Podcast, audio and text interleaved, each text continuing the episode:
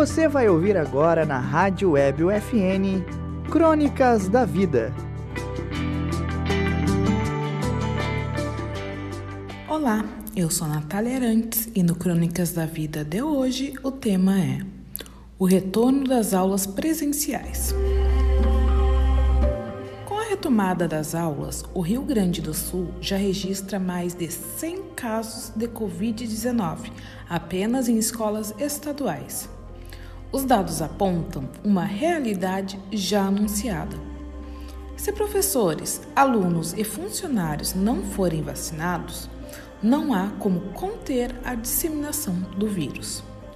Os dados verificados através de pesquisa realizada pelo sindicato CEPERS também apresentam a precariedade de EPIs, causando preocupação entre os professores.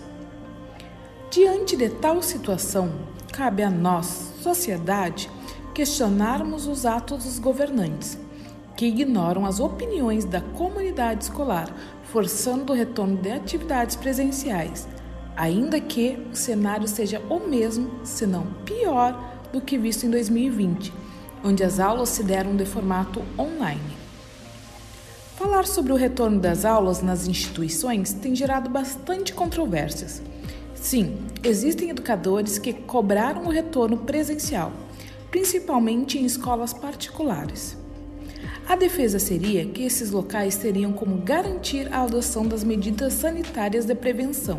Porém, a realidade nos mostra que, mesmo assim, nas instituições privadas, houve a identificação de casos de Covid-19 após o retorno das atividades. Em Santa Maria, sete escolas particulares registraram casos de coronavírus, somando a outras 15 escolas públicas que também manifestaram a contaminação.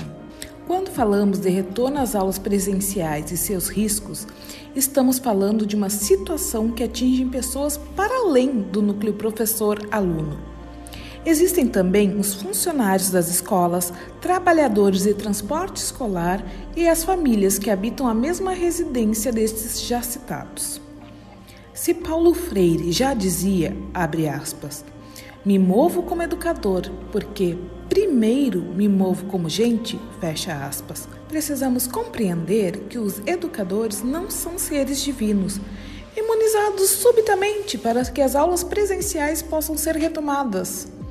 Estes profissionais, como gente, também correm riscos e temem por suas vidas, de seus familiares e principalmente de seus alunos. Uma coisa devemos concordar: todos os profissionais da área da educação querem retornar às suas salas de aulas. Muitos tiveram que se adaptar à nova rotina online, de uma hora para outra, sem aviso prévio.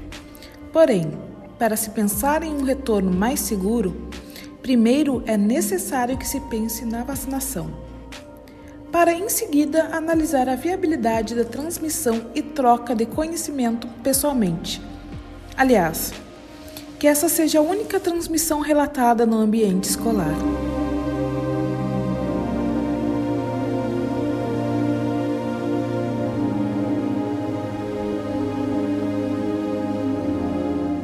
Crônicas da Vida, edição especial da disciplina de Rádio Jornalismo 2 do curso de Jornalismo da Universidade Franciscana.